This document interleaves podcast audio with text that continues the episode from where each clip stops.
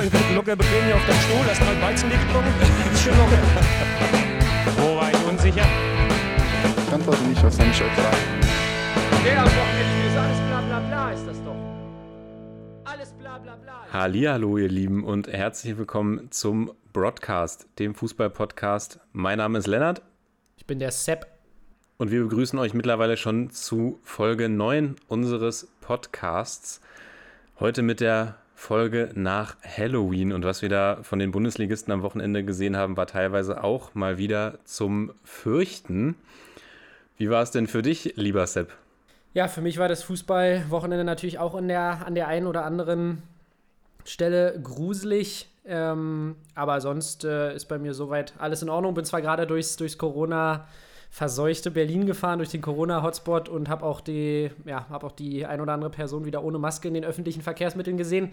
Das hat mich besonders gegruselt, aber sonst geht es mir glücklicherweise noch ganz gut. Wie geht's dir denn vielleicht erstmal? Ja, mir geht's auch gut. Ich habe dazu auch eine kleine Anekdote. Ich war am 31. abends, habe ich noch eine kleine Strecke mit dem Regio zurückgelegt und auch den ein oder anderen verkleideten Menschen im, im Regio gesehen, die dann natürlich auch ohne Maske rumgelaufen sind. Ich habe mich dann gefragt, ob man den Leuten erklären muss, dass eine Halloween-Maske jetzt nicht mit einem Mund-Nasenschutz gleichzusetzen ist, aber ich habe es dann doch mal gelassen. Ja, das, äh, das, das verstehe ich auf jeden Fall. Das ist ja auch nicht klar genug definiert, was ein Mund-Nasenschutz ist. Ich meine, äh, nein, das ist natürlich Ironie. Das ist tatsächlich sehr genau definiert in allen möglichen Schriften äh, von der Bundesregierung. Aber naja, kommen wir vielleicht mal zum Fußball. Denn auch in, in München, in München gibt es auch einen, einen gewissen, äh, ja, eine, ein gewisses Halloween-Gespenst, kann man sagen. Und zwar treibt sich dort äh, David Dracula durch die Gegend, der blutsaugende Vampir, der die Zähne angesetzt hat beim Spitzenclub FC Bayern München. Und ähm, ja, das Tuch ist zerschnitten, hat man jetzt vernommen. Denn äh, David Alaba und der FC Bayern pokern ja schon seit Ewigkeiten um eine Vertragsverlängerung. Und äh, ja, jetzt kam von, von Heiner, glaube ich, von den Bayern. Hilfst du mir da? Von, von Heiner kam Ja, die Nachricht. von Heiner. Genau, dass, er, dass äh, ja, es kein weiteres Angebot geben wird. Und äh, jetzt bin ich gespannt, ob das, ob das jetzt nur Säbelrasseln ist nochmal von beiden Seiten. Denn ja, Alaba ist natürlich ein grandioser Spieler. Oder ob Bayern wirklich hart bleibt, wie sie es ja auch schon beim einen oder anderen Spieler gemacht haben, der ihn auf der Nase rumtanzt. Und sagen, Junge, jetzt ist es vorbei. Hast du dazu eine Meinung? Vielleicht eine kleine Rapid Reaction? Ich habe dich ja jetzt ein bisschen überrascht damit. Ja, das ist ja erstmal ein, ein sehr gefährliches Duo, was du da skizzierst. Graf David Dracula gepaart mit, mit Pinas, dem Piranha Zahavi, mm, die dann, die dann noch den, den, den letzten Tropfen äh, Geld aus, dem, aus den armen Bayern raussaugen wollen. Ja, ich habe es natürlich auch mitbekommen. Und die Nachricht hat ja quasi eingeschlagen wie eine Bombe. Und dann war ja gestern noch die PK vor dem, vor dem Champions League-Spiel der Bayern. Und wie es der Zufall wollte, saß David Alaba da auch äh, eine gewisse Zeit lang auf dem Podium und durfte sich natürlich quasi nur fragen. Ich vermute, eigentlich saß er da, weil sie ja gegen ein österreichisches Team spielen. Ja, er durfte sich dann letzten Endes äh, vermehrt Fragen auch zu seiner Vertragssituation stellen. Ja, also ich kann mir grundsätzlich vorstellen, dass das, dass das schon ernst gemeint ist von den Bayern. Wobei natürlich da die Frage ist, wie hart bleiben sie da? Also, nur mal angenommen, David Alaba würde jetzt, keine Ahnung, drei Nächte drüber schlafen und dann sagen, hey Leute, ich habe mir Gedanken gemacht, ich habe nirgendwo momentan eine, eine bessere sportliche Perspektive und ich würde den Vertrag jetzt auch zu verringerten Konditionen unterschreiben. Ob man dann sagen würde, nein, wir bleiben jetzt dabei oder ob man dann sich nicht doch noch einigen könnte. Aber ich denke auf jeden Fall, dass die Bayern kein verbessertes Angebot mehr vorlegen werden und dass sie auch nicht von ihrer Seite aus nochmal auf die, auf die Spieler- und Beraterseite zugehen werden. Also bist du nicht der Meinung, dass äh, die Bayern jetzt nur darauf pokern und warten, dass, dass, dass irgendwann die sportliche Situation in der Bundesliga und Champions League wieder so gut ist, dass David Alaba gezwungen ist, einen, äh, seinen Vertrag zu den Bayern-Konditionen zu verlängern? Naja, ich meine, die sportliche Situation ist ja jetzt nicht zwingend schlecht. Man ist der amtierende Trippelsieger, man ist Bundesliga-Tabellenführer jetzt wieder nach diesem Wochenende kleiner Vorgriff aufs Spielgeschehen. Man hat in der Champions League äh, die ersten beiden Gruppenspiele gewonnen. Das eine jetzt nicht ganz so souverän, das gegen Atletico allerdings mit 4 zu 0. Und tatsächlich ist es ja auch so, man kann das natürlich alles hinterfragen, was in den Medien äh, kursiert und auch ist es natürlich überhaupt nicht gut für einen Club wie Bayern München, dass da Vertragsinterner nach außen gegeben werden. Auf der anderen Seite ist natürlich auch die Frage, finde ich, David Alaba hat gestern auf der Pressekonferenz gesagt, ja, er, es waren so viele Spiele und er konnte sich jetzt nicht so viel Gedanken machen zu dem verbesserten Angebot. Da denke ich mir, naja, er weiß aber schon seit einer gewissen Zeit, dass sein Vertrag ausläuft und er hat ja schon, die sind ja schon seit, seit mehreren Monaten in Verhandlungen und da kann er sich ja zumindest schon mal klar werden, ob er grundsätzlich bei Bayern bleiben will und bei welchem Betrag er dann auch sagt, okay, ich nehme mir dieses Angebot an oder ich nehme es eben nicht an oder ich suche mir einen neuen Verein. Und das ist natürlich grundlegend schon also ich kann auch total ihn nachvollziehen, dass es ihn irgendwie verletzt. Und das habe ich ja, wie gesagt, auch gerade gesagt. Das ist kein guter Stil, dass es da nach außen getragen wird. Aber ich frage mich dann schon irgendwie immer so ein bisschen, gerade auch als, jetzt nicht, weil ich Bayern-Fan bin, sondern aus, aus fußballromantischer Sicht einfach, meine Güte, David Alaba spielt seit seiner Jugend beim FC Bayern. Der ist da unumstrittener Stammspieler eigentlich. Der ist eine absolute Identifikationsfigur und ob man da jetzt unbedingt so auf diesen, diesen Mega-Vertrag pochen muss, klar ist in diesen Sphären einfach mal Geld auch ein Wert von Anerkennung. Quasi die, die Währung, in der auch Aner Anerkennung so ein bisschen gezahlt wird, sage ich mal. Aber ich finde es dann immer schade, wenn, wenn wegen solchen Dingen sich so eine Beziehung trennt oder wenn so ein Spieler wie David Alaba, der ja viel für Bayern München geleistet hat und der, wie ich schon gesagt habe, so eine Identifikationsfigur ist, dann irgendwie so ein, ja, dass so ein Stand jetzt zumindest unrühmliches Ende nimmt. Aber ich kann mir gut vorstellen, dass diese Saga noch ein bisschen weitergeht und dass da das letzte Wort auch noch nicht gesprochen ist. Von daher, jetzt im Moment sieht es natürlich erstmal ein bisschen merkwürdig aus, aber die Saison ist noch lang und letzten Endes sein Vertrag endet zum 30.06. nächsten Jahres. Da werden wir sicherlich noch das ein oder andere Mal auch sprechen können. Und jetzt habe ich hier wieder monologisiert. Sorry. Was ist denn deine Junge, Meinung Junge, dazu? Junge. Ja, ich wollte ja auch deine Meinung dazu hören, deswegen äh, passt es schon. Ja, ich, ich, wie du schon sagst, so diese beide, beide, beide Seiten sind schon sehr lange liiert, kann man ja so sagen. Deshalb möchte ich mir auch nicht vorstellen, dass sie sich trennen. Ähm, und du sagst, es ist kein guter Stil. Die Frage ist, ob eine andere Mannschaft jetzt vielleicht einen Stil bei den Bayern machen kann. David Alaba natürlich ein fantastischer Spieler und deshalb glaube ich irgendwie auch, dass die Bayern und Alaba sich da nochmal einigen werden. Ja, einfach der gemeinsamen Vergangenheit zuliebe. Aber man fragt sich dann trotzdem, warum diese Vertragsverhandlungen bei Bayern immer nach außen kommen und äh, das dann so geregelt werden muss. Aber ich glaube, wir haben jetzt schon sehr lange über das Thema gesprochen, deswegen steigen wir mal vielleicht da ein, wo ihr es gewohnt seid, und zwar beim Freitagsspiel. Und da ging für mich bei Schalke gegen den VfB Stuttgart schon so ein bisschen das Dilemma an diesem Wochenende los, das Gruselwochenende. 1 zu 1 ist es am Ende ausgegangen. Und für mich waren irgendwie, ich hatte es dir ja vorhin schon so ein bisschen off-Record gesagt, dass für mich so dieses Wochenende, wenn du mich gestern um 20.29 Uhr gefragt hättest, wie ich den Bundesligaspieltag fand, hätte ich gesagt, oh, ja, hat, hat mich schon mehr interessiert. Aber naja, trotzdem haben wir eine Schalker Mannschaft gesehen, die äh, erstmals in Führung gegangen ist und äh, am Ende trotzdem im 22. Spiel in Folge ohne Sieg blieb. Und zwar, wie gesagt, gegen Stuttgart, die durch einen Elfmeter zurückkamen. Ähm, ja, und ich sag mal, war jetzt nicht so, dass ich da vor Freude aus dem, aus dem Sattel gegangen bin am Freitag. Wie hast du es denn gesehen, das Spiel? Ja, also es war ein zähes Spiel, das denke ich, kann man schon sagen. Ob es erwartet zäh war, würde ich jetzt gar nicht mal zwingend so sagen, weil mir die Stuttgarter doch die letzten Wochen eigentlich immer sehr gut gefallen haben. Es gab auch wieder Spieler, die mir sehr gut gefallen haben bei den Stuttgartern, muss ich auch sagen. Auch Frederik Rönno bei Schalke hat wieder einige Dinger da pariert. Ich meine sogar, ja, ja, auch ein Schuss von deinem Spieler Stenzel. Der, von meinem Jungen. Äh, von deinem Jungen. Und ja, grundsätzlich war für die Stuttgarter mehr drin, würde ich sagen. Also Stuttgart war das bessere Team und ja, ich denke, sie können mit dem Punkt im Endeffekt leben. Aber man hätte sich natürlich jetzt eine, ja, mit zwei Punkten mehr würde man tatsächlich auf dem fünften Tabellenplatz stehen. Und das wäre natürlich für die Stuttgarter schon eine eine, ein sehr solider Saisonstart. Der Saisonstart ist so oder so solide.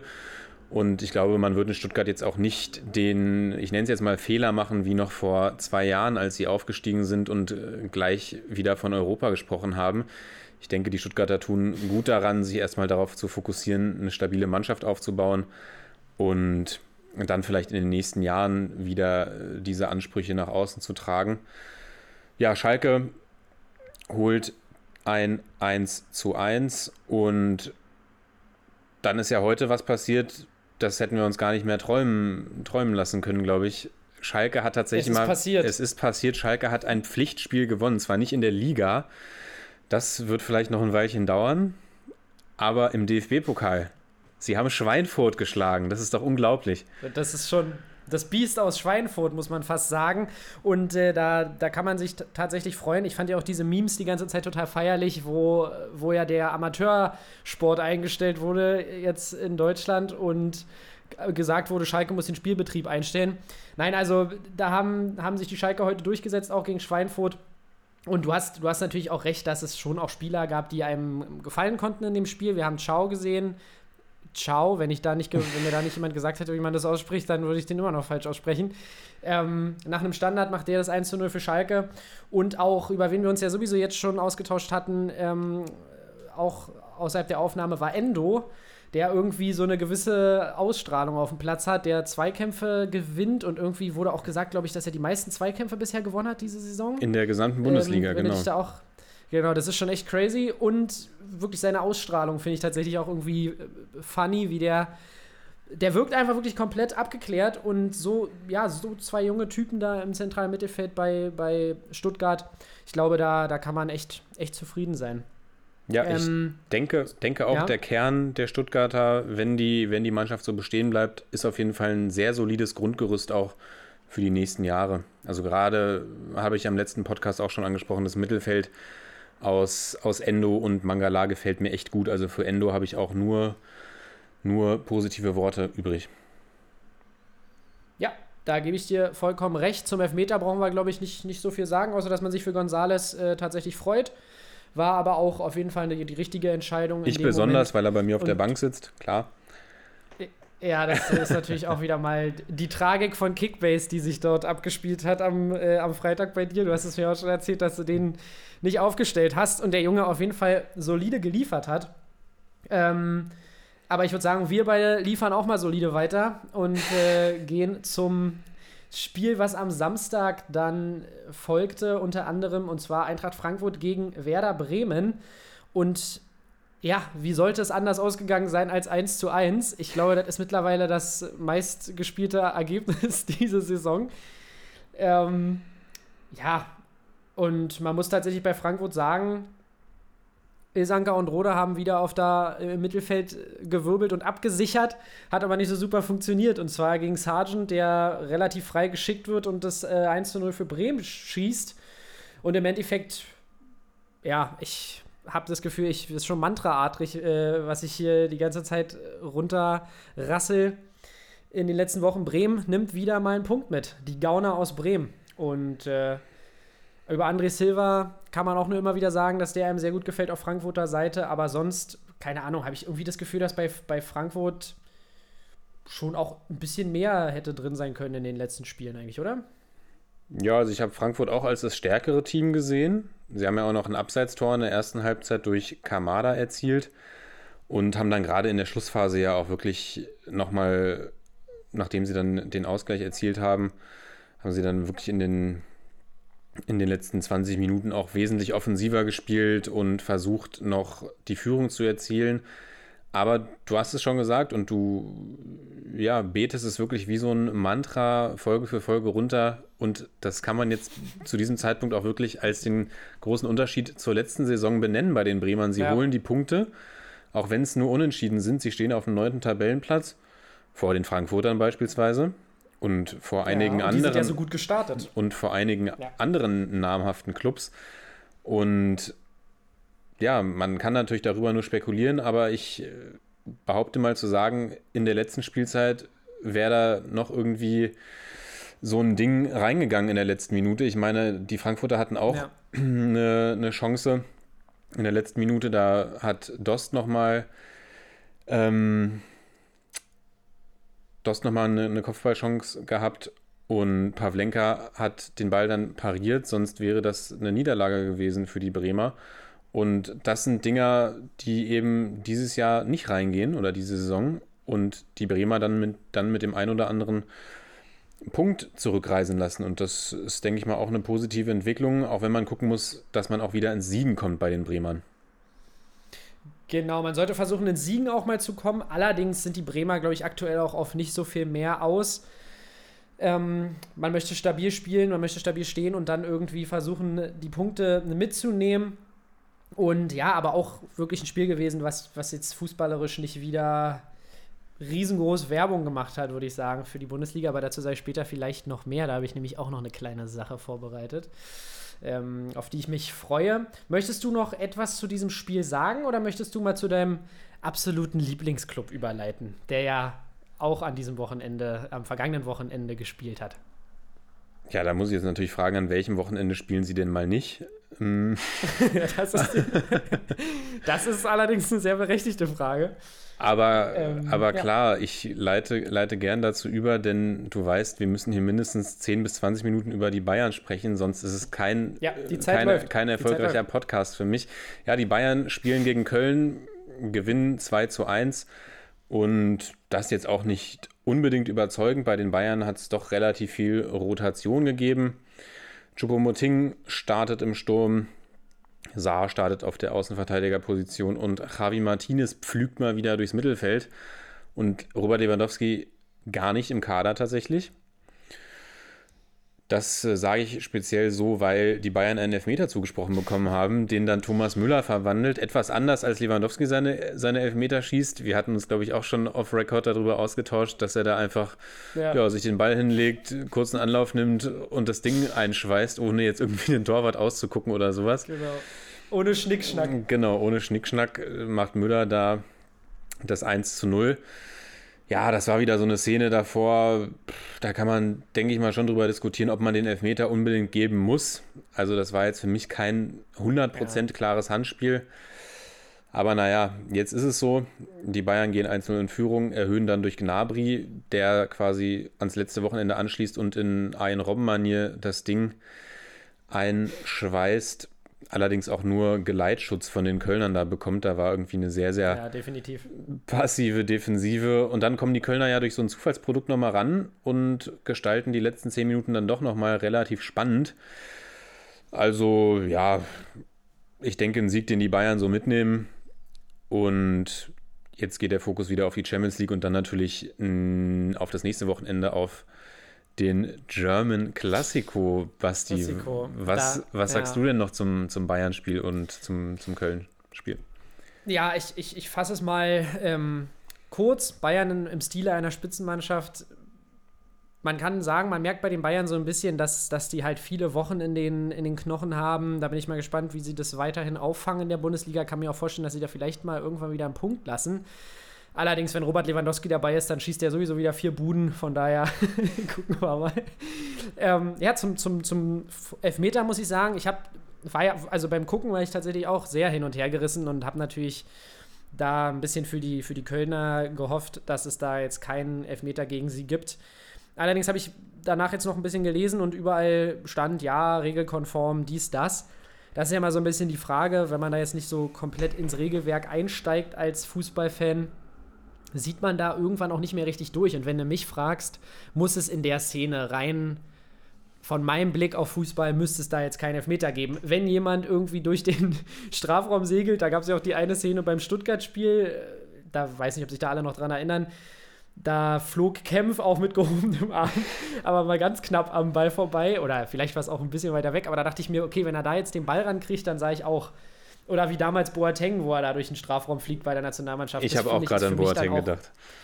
Genau, das ist für mich dann ein solides Handspiel, aber ich möchte jetzt nicht schon wieder auf die Serie A kommen, aber da, wenn das einige von euch verfolgen, da hat man in der letzten Saison gesehen, wozu sowas führt. Da werden dann Leute angeschossen irgendwo an der Strafraumkante, haben den Arm irgendwie gefühlt angelegt und dann entscheiden so eine Situation irgendwie Spiele und in Italien war ja letzte Saison die Saison mit den meisten Elfmetern Und die Auswüchse haben wir in Deutschland zum Glück nicht, aber soll nur stellvertretend dafür sein, dass man, dass ich finde, dass man da auch guck, gucken muss, dass man, ja, dass man da irgendwie das immer noch verständlich handhabt. Genau, aber sonst, bevor wir jetzt hier wirklich unsere 20 Minuten voll machen, möchtest du noch anf was anfügen oder darf ich äh, fortsetzen? Setze fort. Er setze fort. Ähm, ja, dann setze ich fort mit dem nächsten absoluten Knallerspiel, wo ich komplett aus dem Sattel gegangen bin, als ich die Paarung gesehen habe. Ich denke, Das auch, das ist so ein, ich denke auch, das ist so ein Spiel, Ja. wenn das jemand, äh, jemand sieht, der die Bundesliga nicht kennt, da, da, da, für dieses Spiel schaltet auch das internationale Publikum ein. In England, in England scharen alle mit den Hufen, wenn sie wissen, dass Augsburg gegen Mainz spielt. Über das Genau, Spiel genau. Äh, rede ich nämlich, oder reden wir gerade nämlich. Ja, Halloween äh, hat zugeschlagen. Bei den, bei den Mainzern läuft es ja schon länger recht gruselig und es lief auch, läuft auch weiterhin so. Augsburg gewinnt 3 zu 1. Ja, Vargas mit einem Fallrückzieher-Tor in der 40. Minute, was natürlich ein Fallrückzieher-Tor war, das muss man natürlich schätzen, zu schätzen wissen auch als Fan und man, ich denke, ihr, ihr da draußen wisst es auch zu schätzen, aber Slatan Vargas. Slatan Vargas. ja, ich, ich sag mal, Slatan leid. Slatan hat ja, aber ich sag mal, Slatans Fallrückzieher am Wochenende war ja auch nicht so der, der beste, den wir je von ihm Nee. gesehen haben. Trotzdem schönes Tor, kann man sich angucken, aber ich habe auch noch schönere Den mache ich dir auch rein. gesehen. Genau, natürlich auch schon selbst gemacht, wollte ich auch gerade sagen. Gar kein Problem. ja, Mainz hat sich wieder ein bisschen zurückgekämpft, aber am, anderen, äh, am Ende hat es der ewige André gemacht, André Hahn, der ja irgendwie da zum, zum neuen Mittelstürmer, wir haben ja letztens über die Rückkehr der Neuen gesprochen. Nein, nein, André Hahn bisher mit einer, mit einer ordentlichen Saison, macht das Ding klar für die Augsburger und sonst, ja, weiß ich jetzt nicht, was ich auf das Spiel noch hier groß, was ich da jetzt noch breit treten soll. Für alle Augsburg-Fans tut es mir leid, aber vielleicht hat ja unser, unser Experte Lennart noch was dazu zu sagen. Ich habe immer was dazu zu sagen, weißt du doch. Weiß ich doch, Monolog, komm, er spreche. Er spreche. Ja, also über das Spiel weiß ich nicht, ob ich da jetzt noch so hundertprozentig zu viel, viel zu sagen muss. Was ich, denke ich mal, doch sagen muss, ich finde jetzt gerade auch in diesem Spiel, auch das letzte Spiel betrachtet, die Mainzer kommen zurück. Die Moral stimmt eigentlich. Also klar, wir Ja. haben jetzt auch erst sechs Spiele gesehen, aber Mainz wirkt jetzt auf mich noch nicht, sage ich mal, wie so ein komplett hilfloser äh, Trümmerhaufen, die sich gar nicht mehr zu helfen wissen. Auch wenn man jetzt natürlich Ja. nach sechs Spielen bei null Punkten steht. Aber ja, ich würde es ihnen so langsam mal gönnen, da auch mal einen Punktgewinn einzufahren. Vielleicht wird es ja am nächsten Wochenende endlich mal was, bevor dann wieder die Länderspielpause beginnt. Das wäre, glaube ich, echt ein ganz schön herber Schlag. Und ich meine, das nächste Das Spiel, was hart. das nächste Spiel, was ansteht, ist ja wirklich so ein kleines Do-or-Die-Match gegen den FC Schalke 04. Da kann man ja gleich einen Rivalen wieder hinter sich lassen in der, in der Tabelle. Ja, da freue ich mich wieder drauf, weißt du? Wenn das so ein bisschen Brisanz hat, dann freue ich mich Ja, auch ja. wieder auf so eine Paarung. Aber genau. Naja, sonst, weiter, bitte. Sonst, ja, was, was fällt Ihnen ein? Sonst, was fällt ihm ein? Sonst, bitte. Was, fällt- was, was erlaube Sepp? äh, So- ja, ich bin mal gespannt, wie es. Ähm, Ach komm, ich bin mal komm, gespannt. ich wollte nichts sagen. Ich bin mal. Ich, ich bin mal gespannt. Äh, du, du sagst es, sie wirken nicht wie ein, wie, ein, wie ein hilfloser Trümmerhaufen. Allerdings, wenn man sich so ein bisschen die Konkurrenz anguckt, ja, ich, ich sehe da halt nicht so viele andere Teams. Die Bielefelder werden sicherlich mal wieder reinrutschen. Die Kölner, die Schalker, ich denke, das sind schon die Jungs, die dabei bleiben. Und auch meine Unioner möchte ich da, glaube ich, langfristig nicht rausnehmen. Aber da muss Mainz auf jeden Fall, es, es, es müssen jetzt Punkte, eigentlich Punkte kommen gegen Schalke und auch ein Unentschieden wäre eigentlich zu wenig. Aber egal, was da passiert, wir haben auf jeden Fall Gesprächsstoff für unsere Folge 10, äh, für unsere Folge 10, für unsere Folge 10, äh, für unsere Folge 10. Ähm, da freue ich mich auf jeden Fall drauf. Aber ich, ich hoffe, ich habe dich jetzt, habe dich nicht unterbrochen. Alles gut, alles gut. Ja. Da, was ist denn dein Tipp, wenn wir jetzt mal hier schon beim, beim nächsten Wochenende sind? Was denkst du denn? Schalke gegen Mainz, beziehungsweise Mainz gegen Schalke ist es, glaube ich. Ja, Mainz gegen Schalke. Als würde das momentan einen Unterschied machen, aber wie geht's aus? Ey, ich gehe, ich, also ich gehe auf jeden Fall mit 1 zu 1. So wie es aktuell läuft, sage ich 1 zu 1. Und das wäre auch ein typisches Ergebnis, weil dann ist beiden Mannschaften nicht geholfen. Auch wenn ich mich natürlich freuen würde, wenn Steven Schripski das Ding reinschraubt für Schalke, ähm, wenn er hoffentlich mal wieder spielt. Aber sonst äh, sage ich 1 zu 1. Was ist dein Tipp? Komm, ich sag, die Schalker, die Schalker haben jetzt Blut geleckt, sind jetzt in den Genuss eines Gewinns gekommen und so leid es mir tut äh, oder tun würde für die Mainzer, ich sag Schalke gewinnt das Ding mit 3 zu 1. Ja, okay. Cooler Tipp. Da haben wir ja was, was wir auswerten äh, können in der nächsten Folge. Hoffentlich denken wir da beide dran, wir beiden Hohlbirnen. Äh, deshalb Hallo, hallo, wollen hallo. wir weitermachen? Wollen wir weitermachen? Oder, Ich hoffe, du äh, hast da nur für dich selbst gesprochen. Nein, können Ja, gern, natürlich, wir können natürlich. gerne weitermachen.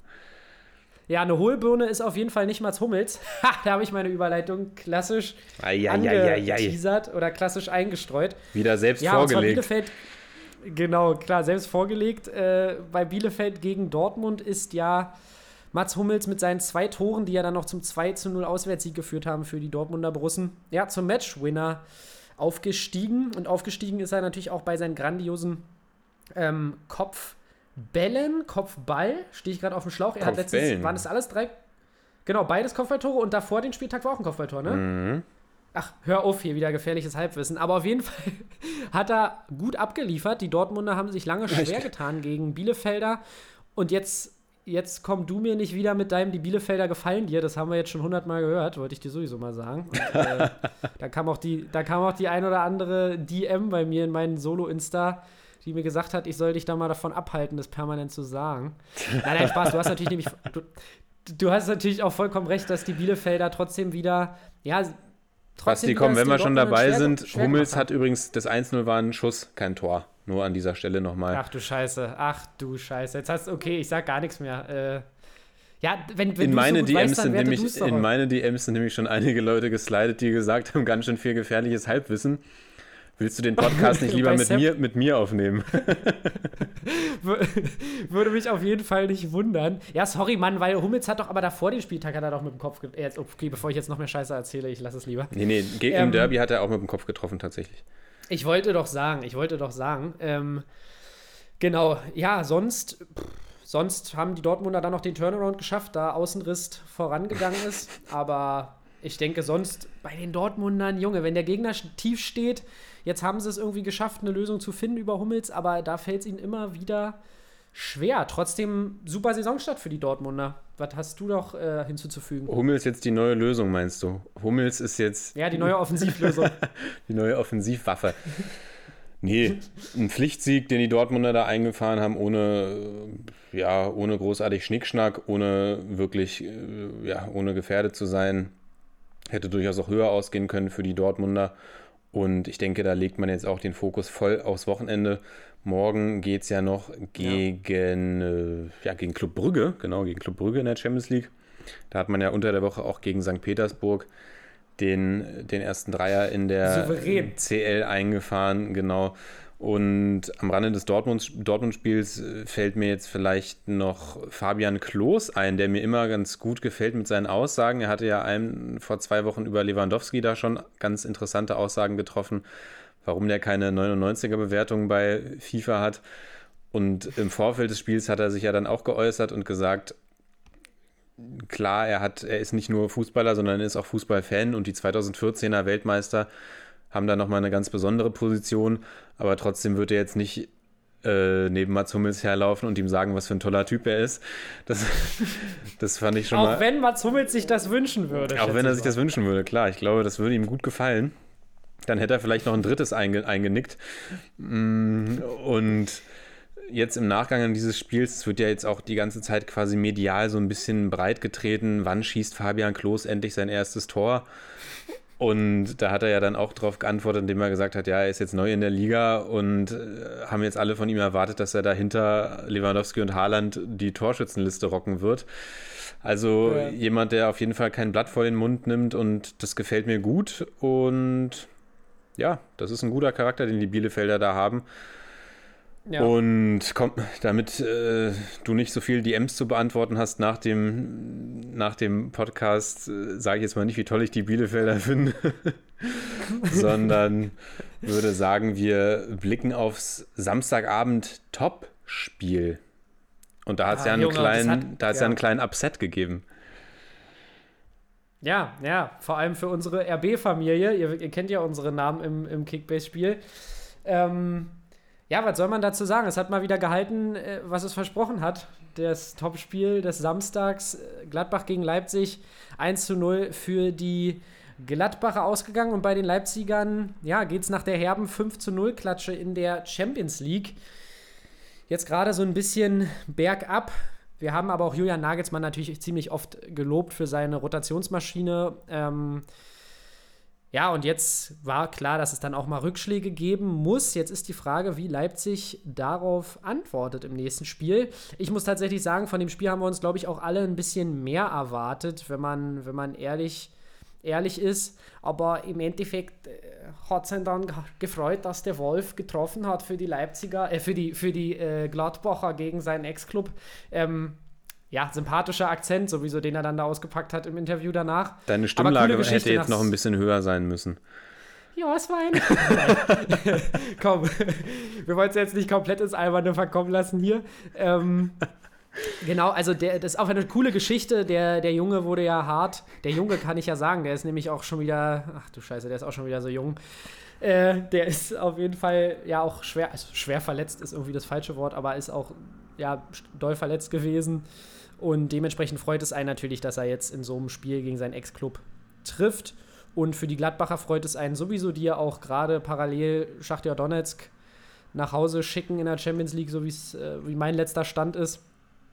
Also da kann man wirklich sagen, äh, ja, gibt so ein bisschen, haben sie so ein bisschen aufgeschlossen zu den Leipzigern noch in der Tabelle und das macht natürlich den Kampf hinter der Spitze weiterhin spannend. Hast du denn Anekdoten zu diesem Spiel? Du hast ja auch Player auf deiner Kickbase-Bank.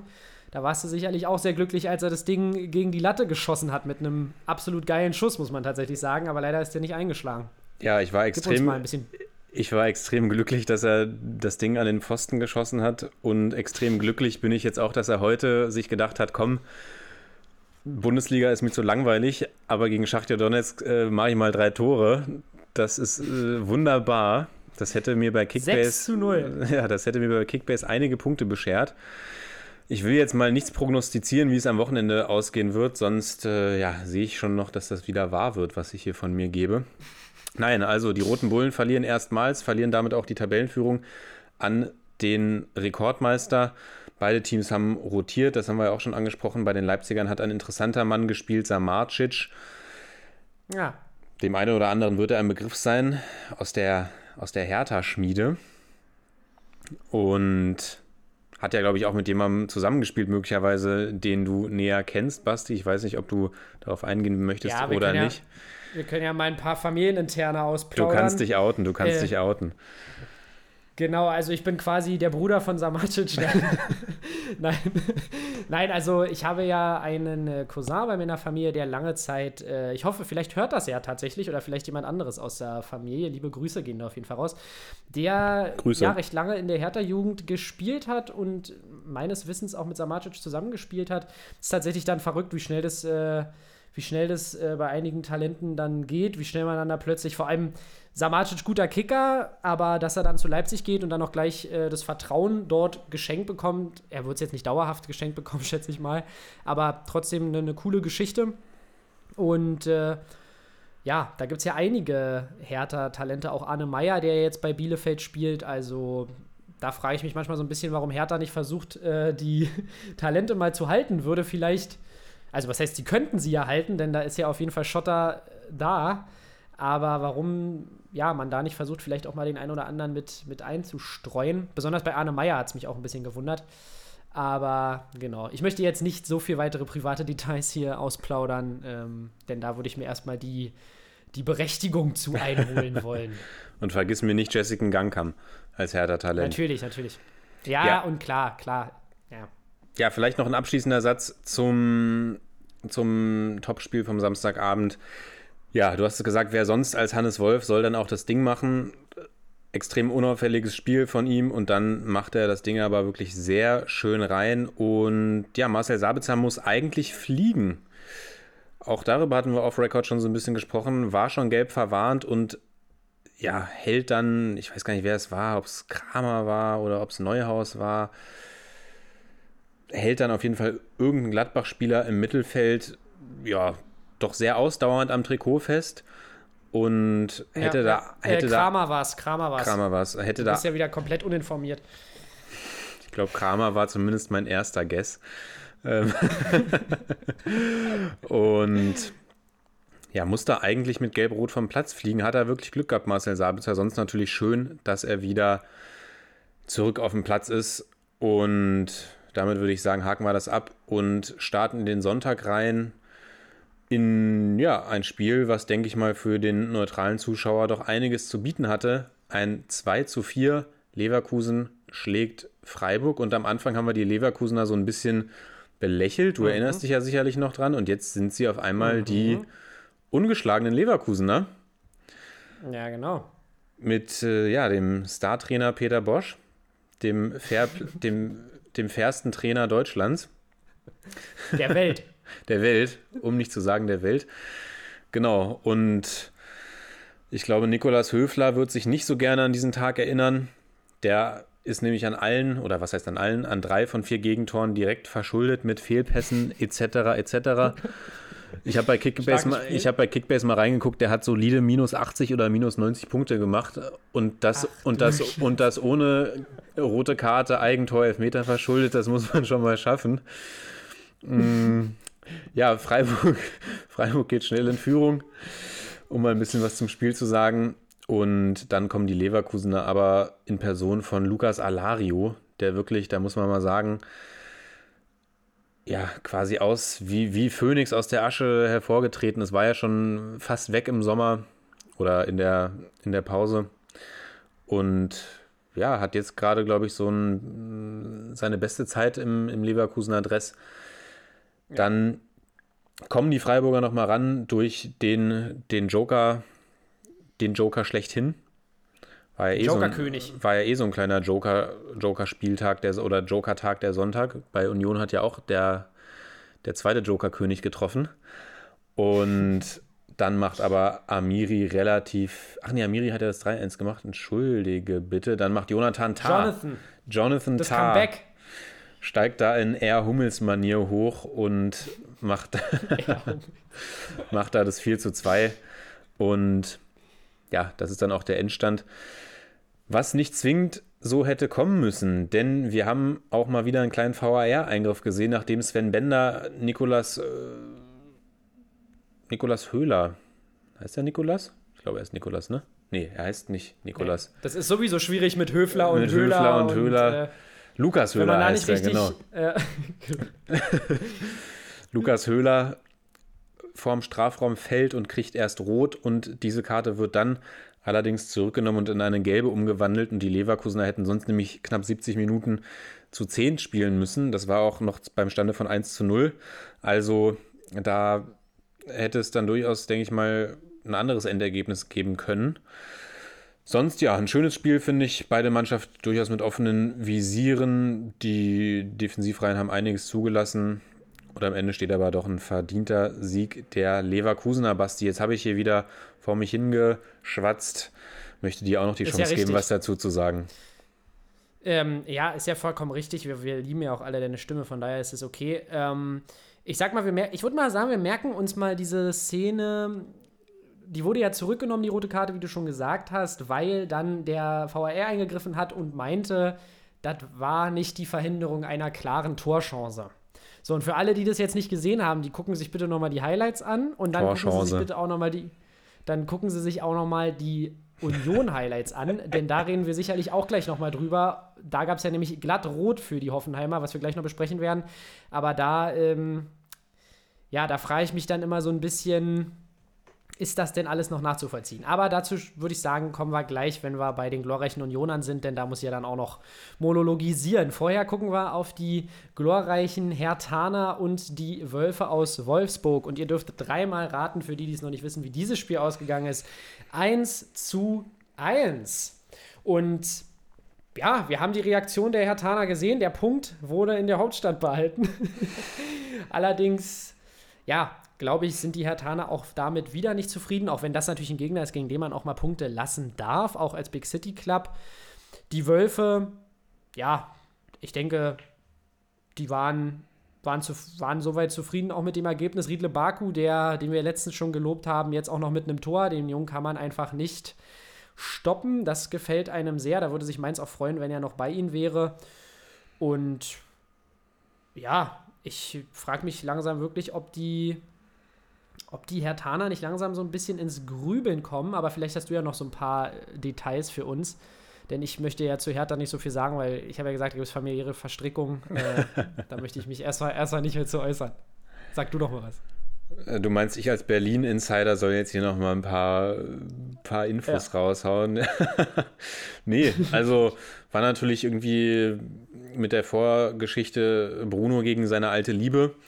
War ja doch ein recht unrühmlicher Abgang damals bei den Wölfen. Oder was heißt unrühmlich? Ich habe es persönlich nicht ganz verstanden, warum sie ihn dann entlassen haben. Ja, ich meine, er hat die Wölfe ins internationale Geschäft geführt. Und im Gegensatz zu diesem Jahr haben sie es ja dann tatsächlich auch geschafft, sich in der Qualifikation durchzusetzen, muss man auch mal sagen. Wobei, das war ja dann schon unter Oliver Glasner. Mm. ja, ja, aber. Das hat funktioniert. Ähm, beide Teams warten so ein bisschen auf den Durchbruch, würde ich sagen. Wenn ich mich jetzt, ja. wenn ich an unseren Deep Dive zurückdenke, dann waren das beides Teams, von denen wir gesagt haben, da sehen wir doch einiges an Potenzial und das sind Teams, die sehen wir eher im Rennen um Europa. Klar, das will ich jetzt, wir haben noch 28 Spieltage zu gehen. Ich denke mal, da kann sich noch das eine oder andere verschieben in der Tabelle. Aber ja, so einen Saisonstart, den stellt man sich anders vor. Ich meine, die Wölfe haben ja zumindest schon den ein oder anderen, das ein oder andere positive Erlebnis gehabt und haben zumindest acht Punkte und stehen in Schlagdistanz. Hertha, ja, eher am Ende der Tabelle, an dem sie es sich nicht vorstellen. Und da wartet man so ein bisschen vergeblich auf den Durchbruch. Und ich denke auch, das Spiel am nächsten Wochenende gegen Augsburg wird so ein kleiner Wegweiser für die Hertaner sein. Dann geht es wieder in die Länderspielpause. Und ich sag mal, wenn man mit vier, wenn man angenommen man verliert da oder man holt einen Unentschieden, dann steht man auf Platz, steht man auf Platz 14, vielleicht sogar noch schlechter. Das, ja, das ist nicht das, was man sich wünscht bei einem Big City ja, Club. Das, das, wünscht man sich nicht, das ist wahr. Und vor allem stehen ja auch ein paar solide Trainer, wie wir schon auch auf Record mal gesagt haben, wie Taifun Korkut, die stehen bereit, die stehen, die warten schon nur auf den Patzer. Allerdings fehlt natürlich wahrscheinlich auch ein bisschen bei der Begründung dann das Argument, warum man den Trainer rausschmeißen würde. Denn es gibt ja auch immer noch den ein oder anderen Konkurrenten, der naja, sagen wir mal, aktuell noch ein bisschen schlechter abschneidet als die Hertha. Obwohl man halt trotzdem sagen muss, Hertha immer noch nur vier Punkte. Allerdings haben sie ähm, ja spielerisch trotzdem wieder gute Ansätze gezeigt. Man sieht einfach, dass die auch ja alles andere als nicht kicken können. Dass die kicken können. Ähm, dass die, die können kicken. Und ähm, ich muss aber tatsächlich sagen, ich habe von dem Spiel ja nicht so ein bisschen halbherzig zugeguckt, da ja natürlich zeitgleich äh, unsere Liebe, die Viola aus Florenz gespielt hat gegen die AS Roma, wo es leider wieder mal vollkommen auf den Deckel gab. Aber ich denke mal, das sollten wir, das werden wir jetzt hier nicht so, so weiter, äh, noch so weit ausbreiten. Auf jeden Fall bleibt es spannend. Die Hertana trotzdem, also die Her Hertha und die Hertana weiterhin sehr spannend. Und äh, das gilt es zu beobachten. Dedrick Boyata mit einem guten Spiel auch. Hast du dafür, dazu vielleicht auch noch unter anderem was zu sagen? Dazu nicht? Okay. Nee, eigentlich nicht. Also Boyata haben wir ja schon festgehalten, der, der Fels in der Hertha-Defensive, der sich da wirklich zum absoluten Abwehrchef gemausert hat. Und ich wollte eigentlich ganz klassisch überleiten, eine klassische Überleitung Ach, im, im Sepp-Sinne geben.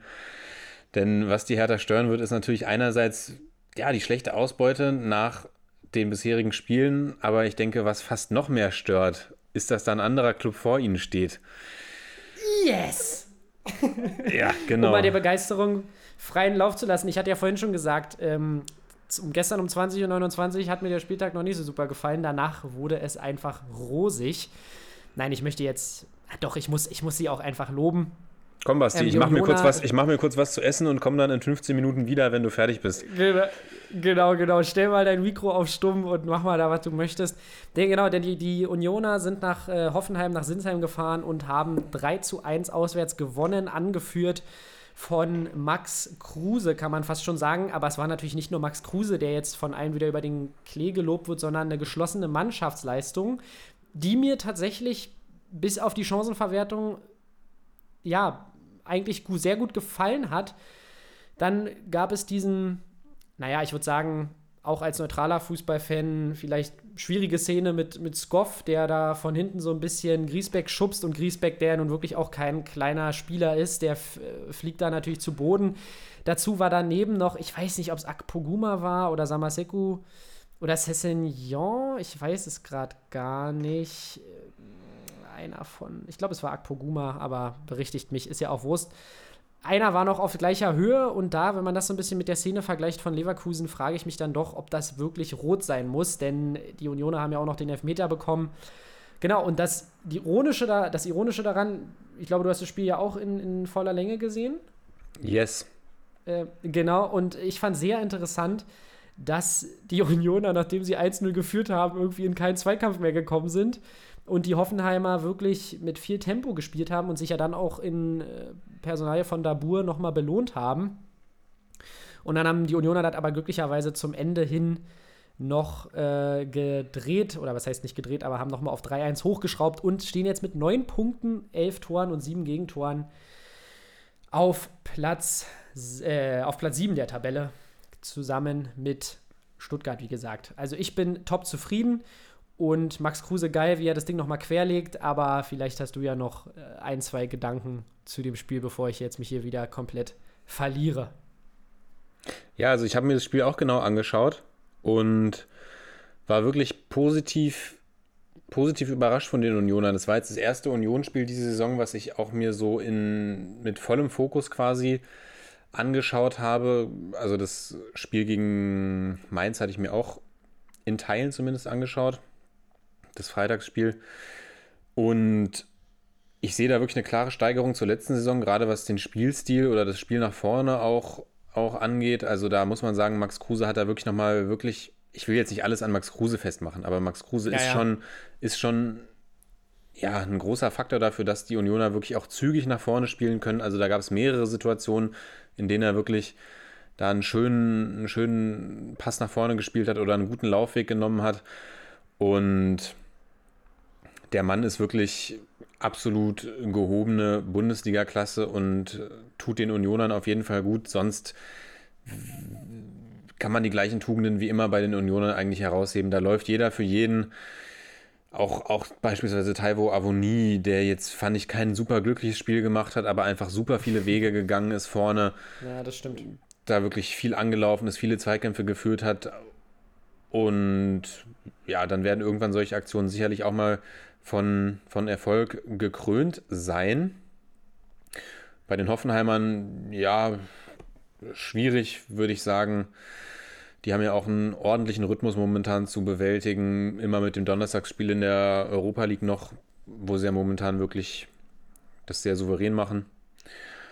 Und genau, bei den Unionern muss ich noch sagen, Andi Lute sieht natürlich früh gelb für Zeitspiel, aber hat. In der 60. war es, glaube ich, muss man auch erstmal machen. Stark. Hat, hat da, finde ich, find ich, wieder untermauert, dass er auf jeden Fall auch absolut eine, eine super Verstärkung war. Hat da, glaube ich, ah, ich glaube, einen Ding war es, was er echt gut rausgeholt hat. Ich weiß gar nicht, ja, gegen kurz vor der Halbzeit, war. kurz vor der Halbzeit äh, Kopfball oder sowas Genau. und er kratzt das Ding von der Linie. Da bin ich natürlich auch aufgesprungen.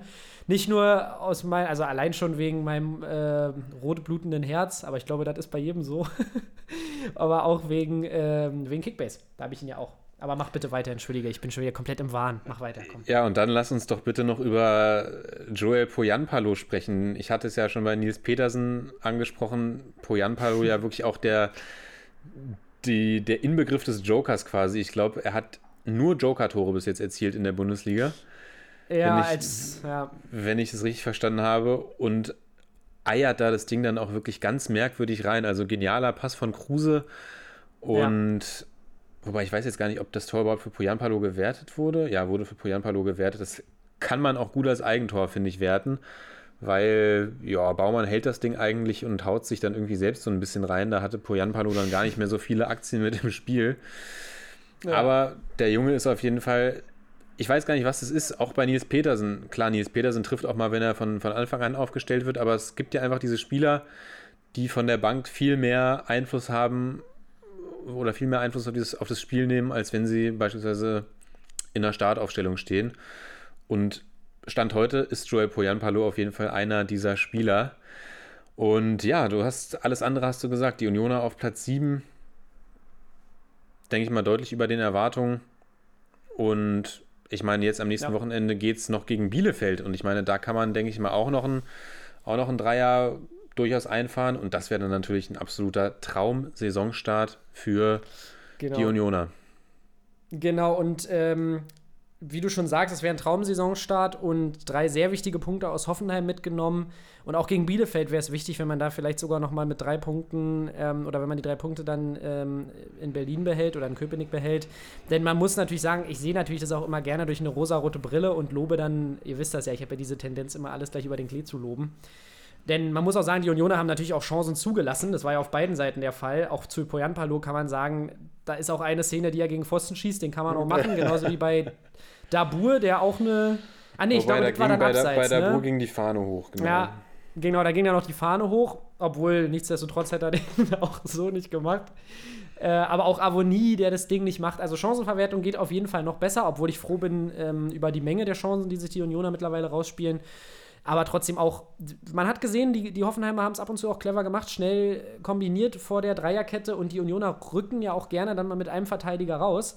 Und wenn es da eine Mannschaft ist, die, die ja ein starkes Kurzpassspiel hat, ja, da kann es dann auch sehr, sehr schwer werden. Deswegen glaube ich, da werden auf jeden Fall noch ein paar Niederlagen auch für die Unioner kommen. Beispielsweise eine Mannschaft wie Arminia Bielefeld. Ich will es nur noch mal sagen. Genau, genau. die du jetzt wieder loben möchtest. Nee, nee, also da muss man trotzdem weiterhin gucken, dass man die Punkte einfach nach Hause holt. Aber das ist bisher natürlich ein super Saisonstart. Auch gegen Freiburg wäre ja sogar noch mehr drin gewesen. Aber gut, bevor wir uns jetzt verlieren, würde ich sagen, kommen wir noch mal zu unserer Lieblings, zu unseren Lieblings, Lieblingsrubriken. Was sagst du dazu? Zu unseren liebsten Lieblingsrubriken.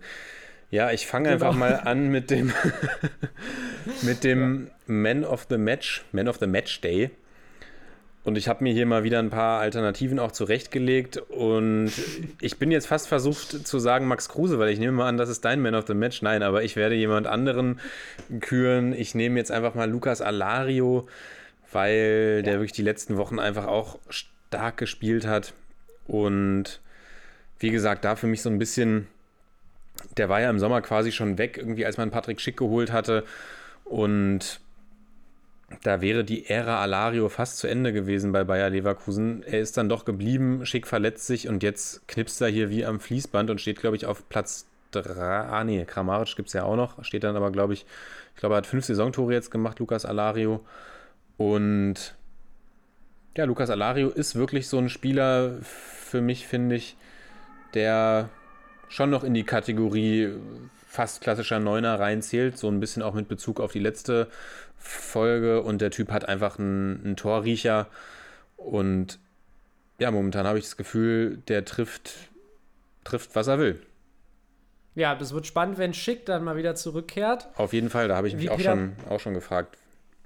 Ja, wie Peter Bosch da weitermacht, äh, denn wie du schon sagst, Alario bisher aktuell ja, in, einer, in einer tollen Form hat ja auch den einen oder anderen Standard für die Leverkusener reingemacht. Also da ist er auf jeden Fall wertvoll. Und du hast natürlich vollkommen recht mit deinem Call gehabt, dass für mich der Spieler des Spieltags äh, Max Kruse ist. Aber da das eher so ein bisschen die, die Herzensangelegenheit ist, glaube ich, die da auch aus mir spricht, werde ich dann einfach auch nochmal das Offensichtliche sagen. Das sagen wir ja eigentlich auch dazu. Und zwar, dass Mats Hummels sich diesen Award diese Woche natürlich auch verdient hätte als Verteidiger. Doppelpack ist natürlich auch nicht, äh, nicht alle Tage. Und auch, wie gesagt, in dem Spiel, wo er dann zur Offensivwaffe wurde, weil die Dortmunder es sonst nicht geschafft haben, ähm, die Bielefelder zu überwinden. Deswegen würde ich jetzt mal einfach Mats Hummels callen, aber für die Unioner, Max Kruse ist natürlich auch ein absolut geiler, geiler Typ gewesen, wie er das Ding querlegt. Team, Teamplayer. Genau, und die Aktion des Spieltages, da mache ich mal weiter, war für mich tatsächlich das Hand, ja, ein bisschen langweilig, aber das Handspiel, ähm, das von, von Wolf, das dann zum Elfmeter geführt hat für die Bayern, weil ich da tatsächlich wieder so ein bisschen eben in dieses Grübeln gekommen bin, ob das denn alles so klar geklärt ist in der Bundesliga. Klar gibt es ein Regelwerk, aber ob das dann im Endeffekt für, für alle Fußballfans so nachvollziehbar ist, weiß ich nicht ich denke, die Bayern hätten sich über kurz oder lang auch so gegen die Kölner bestimmt irgendwie durchsetzen können. Und äh, natürlich toll geschossener Elfmeter von Müller, aber für mich war das jetzt kein absolut klares Handspiel. Deshalb ist das so ein bisschen für mich die Aktion, weil sich das mit dem VRR ja auch so ein bisschen wieder dieses Wochenende durchgezogen hat und wieder so ein bisschen aufgekommen ist. Trotzdem äh, bin ich eigentlich immer noch ein großer Fan davon, wenn es nicht zu lange dauert, dieses ganze Auswerten. Aber vielleicht sprengt es jetzt den Rahmen. Was war denn deine Aktion des Spieltags? Ja, also ich habe tatsächlich auch mir schwer getan, eine Aktion des Spieltages zu finden, weil es gab jetzt keine Aktion, bei der ich mich, wie beispielsweise letzte Woche die Ecke von Philipp Clement, bei der ich da fast vor, vor Lachen von der Couch gefallen wäre. Mm, bei mir geht es tatsächlich in eine ähnliche Richtung, muss ich mal wieder sagen, weil ich auch, genau, ich, also man muss dazu sagen, hier mal für die Zuhörer und Zuhörerinnen, wir sprechen natürlich vorher schon ein bisschen miteinander, allerdings über die Aktion des Spieltages und den Spieler des Spieltags sprechen wir absichtlich nicht. Und ich habe tatsächlich mir ähnliche Gedanken gemacht, jetzt nicht aufgrund des Wolf-Handspiels, sondern eben aufgrund der verschiedenen Auslegungen zweier relativ ähnlicher Szenen, nämlich, wir haben es ja schon angesprochen, einmal die rote Karte gegen Bender, die zurückgenommen wird, und die rote Karte gegen Sko, die dann gegeben wird. Da habe ich eigentlich auch nur darauf gewartet, dass er eigentlich rausgeht zum Bildschirm, sich das anschaut und die Karte zurücknimmt, weil ich weiß jetzt auch nicht, wer es war. Ich glaube, Akpoguma war es, kommt da und es ist für mich jetzt keine extrem klare Torchance, die er da, also klar, es wäre eine klare Torchance gewesen, aber Akpoguma, wir sagen jetzt einfach mal Akpoguma, läuft halt, bevor, ja, wir jetzt weiter, bevor wir jetzt weiter rumorakeln, läuft halt mit. Und genauso ähnlich ja. war es bei Bayern 04 Leverkusen. Ich glaube, da war es Tabsoba, der auch eigentlich auf einer Höhe mit Bender läuft und das sind wirklich zwei vergleichsweise Szenen, ja, Szenen gewesen, die man gut miteinander vergleichen kann. Und in, in dem einen Fall gibt es dann halt die rote Karte und in, im anderen Fall nicht. Und das nimmt natürlich klar, in der einen, im einen Spiel war es ein Elfer und im anderen war es ein Freistoß, aber das sei mal dahingestellt. 70 Minuten in Unterzahl, das wäre hart geworden für die Leverkusener. Ja, und ja. Sko war ein frischer Spieler, der ist reingekommen, hat irgendwie auch stark Akzente nach vorne gesetzt und ich denke, das war auch schon, schon natürlich mitentscheidend, diese Szene, weil einerseits geht Union dann in Führung, andererseits sind die Hoffenheimer dann nur noch zu zehnt und das war, glaube ich, dann, klar war es auch schon spät im Match, aber ja, der VAR, ich bin auch ein großer Fan des VARs eigentlich, aber da muss man halt irgendwie, und es gehört ja auch dazu, also man kann ja jetzt keine, gerade bei solchen Situationen und auch bei den Hand, Handspielsituationen, kann man ja keine Schablone drauflegen und sagen, so ist es, so ist es nicht. Aber es, ich ja. kann es voll nach, nachvollziehen, wenn man sich dann als, als Verantwortlicher von, von den Hoffenheimern irgendwie denkt, naja, okay, einen Tag davor hat es für eine ähnliche Situation eine gelbe Karte gegeben, korrigiert durch den Video Assistant Referee und wir haben hier den Nachteil, dann nur noch zu 10 zu spielen. Also, ja, ja. ja das ist, ist ein zweischneidiges Schwert aber grundsätzlich ist Glück und Fluch gleichzeitig. genau. aber ja. grundsätzlich bin ich immer noch ein großer Fan des VARs. Genau, und ähm, im Endeffekt ist es ja auch immer schön, dass es da Diskussionsstoff gibt, denn sonst könnten wir beide ja auch nicht darüber diskutieren. Das macht den Fußball ja auch geil. Man sieht, früher gab es die Fehlentscheidungen, über die man diskutiert hat. Jetzt diskutiert man über ein VAR. Also der Fußball ändert sich dann doch nicht. Und wie du auch schon sagtest, es war relativ knifflig diese Woche, eine Aktion rauszuwählen. Ein Kandidat wäre für mich tatsächlich auch noch Max Kruse mit seinen, äh, mit, seinen ja, ja. mit seinem Rumgeschreie da. Das war schon echt geil. Da merkt man, dass der halt irgendwie trotzdem ein relativ normaler Typ ist. So. Aber egal, worauf ich jetzt eigentlich noch, und ich würde sagen, damit äh, gehen wir langsam Richtung Ende dieser Folge. Ich fand das spielerische Niveau diese Woche tatsächlich ah, ja, ein bisschen, ein bisschen schwierig. Und mir ist dann aufgefallen, als ich so Serie A geguckt habe, dass ich irgendwie, das ist natürlich jetzt auch Sample Size ein Spieltag, aber ich finde, das ist so eine Sache, die wir auch in der Zukunft so ein bisschen mal mitbeobachten könnten, so ein bisschen über den Tellerrand hinaus, wie es denn in anderen Ligen, wie in anderen Ligen Fußball gespielt wurde. Und ich muss wirklich sagen, in Italien, ein Beispiel dieses Wochenende war auch wieder Sampdoria, äh, Genua gegen CFC Genua? Oder ist war, das Genua? war das Genua, CFC. Hm? Genau, CFC Genua. Ähm, wo es tatsächlich wieder volle Pulle nach vorne ging. Dann wird da noch Keita Balde und Kandreva eingewechselt und die Ochsen die ganze Zeit wie die Wilden nach vorne. Und da muss ich dann wirklich sagen, das gucke ich mir dann phasenweise tatsächlich auch fast mal lieber an als so ein Spiel wie Augsburg gegen Mainz. Ähm, und da wollte ich einfach mal wissen, was so deine Meinung zu der ganzen Thematik ist. Natürlich ist die Bundesliga auch an anderen Spieltagen keine Ahnung, wo dann Bayern mal wieder 5-0 gewinnt. Es ist natürlich auch schön, sich die Tore anzugucken, aber ich finde tatsächlich, dass mir da besonders die Serie A auch immer sehr gut gefällt. Man kann auch vielleicht nach Spanien gucken. Was sind so deine Gedanken dazu, zu dem, ja, der Unterschied von der Bundesliga zu, zu anderen Ligen und auch von der Attraktivität? Ja, also bestes Beispiel vielleicht auch, um da nochmal eins zu nennen, natürlich auch Torino gegen Lazio Rom am Wochenende. Ja, genau. Ja, ja. Auch ein absolutes Hammerspiel. Da habe ich dann irgendwie fünf Minuten vor Schluss reingeguckt und habe gedacht, Mensch, ist ja schade für Lazio. und dann habe ich zehn Minuten später reingeguckt und habe gedacht, die haben da, glaube ich, einen kleinen Fehler in der App gemacht.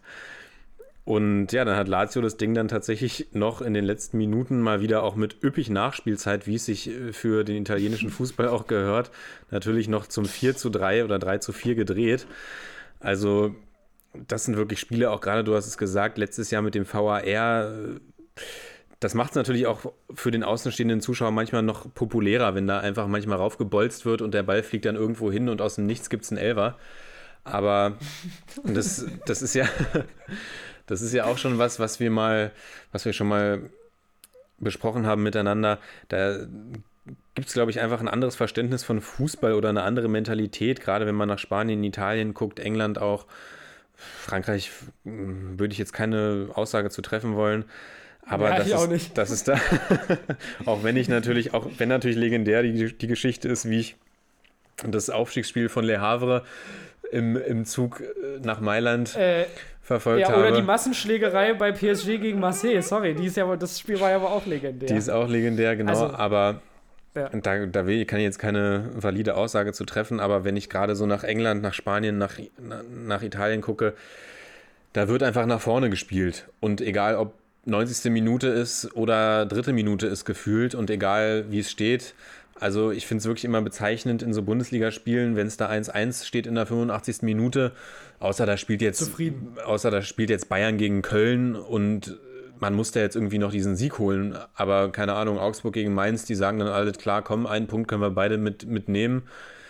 Und dann wird sich da der Ball noch so ein bisschen hin und her geschoben. Ist jetzt natürlich ein bisschen überspitzt gesagt. Und in, in, ja.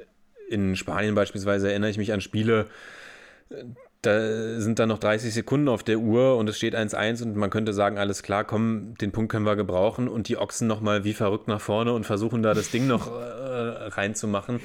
Und gerade halt auch, ja, viel, viel mehr Drang nach vorne. Da gibt es natürlich auch in der Bundesliga immer Ausnahmen, ist ja klar, aber grundlegend ist es schon so, finde ich, dass in anderen Ländern doch ein wesentlich, ja, das muss es ja nicht, das heißt ja nicht, dass jetzt irgendwie ein italienisches Team gegen ein deutsches zwingend gewinnen würde, wenn sie aufeinandertreffen oder dass das immer so ist. Aber dass da schon doch nochmal ein anderes Verständnis von, von Offensivfußball gelebt wird und dass da wirklich versucht wird, eigentlich so viel oder ja, viel nach vorne zu spielen. Ja, und ich denke, das ist in der Bundesliga jetzt nicht zwingend gegeben. Nicht, nicht immer zwingend gegeben. Also da denke ich mal schon, dass es da in anderen Ländern durchaus, durchaus Unterschiede gibt. Ja, manchmal habe ich tatsächlich in der Serie auch so ein bisschen das Gefühl, dass da dass der VAR da ein bisschen anders ausgelegt ist. Und zwar, dass da irgendwie so der Maestro in seinem Regiestuhl sitzt und dann ab und zu, wie du schon sagst, einfach mal einen Elfmeter reinschmeißt oder so zehn Minuten Nachspielzeit. da gab es ja auch schon legendäre VAR-Entscheidungen, die irgendwie sechs Minuten gedauert haben und danach wurde der resultierende Elfmeter mit so einem leichten Hopser beim Anlauf in den Himmel geschossen. äh, also da habe ich schon wirklich die verschärftesten Sachen gesehen. In Italien kann ich nur immer wieder ans Herz legen. Auch die Spiele, wo man nicht so damit rechnet, sind da immer großartig entertained. Ja, aber da danke ich dir auf jeden Fall für, für diesen Einblick und ähm, würde sagen, damit sind wir bei, beim Ende dieser Episode angelangt. Oder gibt es noch ein, ein Wort zum Dienstag? Nee, ich würde auch sagen, wir sind am Ende von Folge 9 angelangt ähm, die neuen ja auch meine Lieblingszahl. Ich weiß gar nicht, ob du es weißt, Basti. Na klar, ich mache jetzt schon das X von Lewandowski vor der Kamera. Ihr könnt es nicht sehen, aber ist klar, ist mir schon völlig bewusst, warum. Nein, nein, äh, warum ist es deine Lieblingsnummer? Ist ja eine interessante Frage. Wirklich wegen Levi oder? Doch nicht wegen Levi, nein. Einfach weil. Ja, das wäre auch eklig. nein, die, die neuen ja schon, also schon aus dem Fußballbereich natürlich, weil ich ja schon früher gerne mal auf der Stürmerposition auch gespielt habe. Sei, Oh, es jetzt ja sei es jetzt im Club oder auch mal in der Grundschule, in der Pause oder nach dem Unterricht, äh, habe ich gerne, habe ich gerne den Mittelstürmer gegeben und früher war die Neun ja doch nochmal wirklich, äh, ich- ja, wir haben es ja in der letzten Folge angesprochen, wirklich verbunden, quasi eng verbunden mit dem Mittelstürmer. Und daher, und ich mochte Fernando Torres auch immer sehr gerne, äh, hat er sich sogar die Neun tätowieren lassen. Soweit ist es bei mir jetzt noch nicht gekommen. Aber sag niemals nie, nein. Aber daher die 9 meine, meine Lieblingszahl und freue ich mich natürlich, dass wir heute Folge 9 daher natürlich eine ganz besondere für mich. Also es ist äh, ein ganz großer Tag für mich Ja, heute. klar, du hast sie halt auf deinem eigenen Trikot getragen, ist mir, ist mir völlig klar. Äh, Junge, Junge, Junge, jetzt ist er wirklich schon wieder hier ins Peinliche abgedriftet. Nein, deswegen versuche ich es mal noch zu retten. Meine, meine Lieblingsnummer ist die 5. Ja, ich habe ich hab, ich hab überlegt, 5 oder 23 ist Ja. doch deine Lieblingsnummer, oder? Ja, natürlich, weil ich auch immer die 23 beim Basketball getragen habe, weil ja für viele Leute mir eine Ähnlichkeit mit Michael Jordan nachsagen. Nein, aber äh, die 5 tatsächlich, ja, hat ja auch äh, Sebastian Kehl getragen, aber ich, das- ich glaube, das ist eigentlich nicht der Grund, warum ich die, warum das meine Lieblingsnummer ist. Aber ich wollte eigentlich nur die Anekdote bringen, dass ich mit Sebastian Kehl ja auch schon mal zwei, drei Worte gewechselt habe bei einem Trainingslager von Borussia Dortmund. Aber Ja, wollen jetzt mal kommt, jetzt kommt Basti Ge- wieder hier mit seinen Dortmund-Geschichten Geschichte, um die Ecke. Genau, Oh. Geschichte, Geschichte fürs nächste Mal, denn ich muss sagen, es ist jetzt hier schon zu später Stunde und ich wollte eigentlich noch ein bisschen was von Inter gegen Real sehen, deswegen würde ich sagen, switchen wir da jetzt mal rüber und äh, verabschieden uns. Und Lennart, du weißt, in unseren Herzen ist natürlich die 13 die Lieblingsnummer und zwar für Davida Astori. Und äh, deshalb würde ich sagen, zeigen wir jetzt beide nochmal die 13 in den Himmel und verabschieden uns von euch. Macht's gut, und ihr ich Lieben. wünsche euch eine schöne, eine schöne Woche und äh, bis dahin. Eine schöne Woche, bleibt gesund. Ciao, ciao.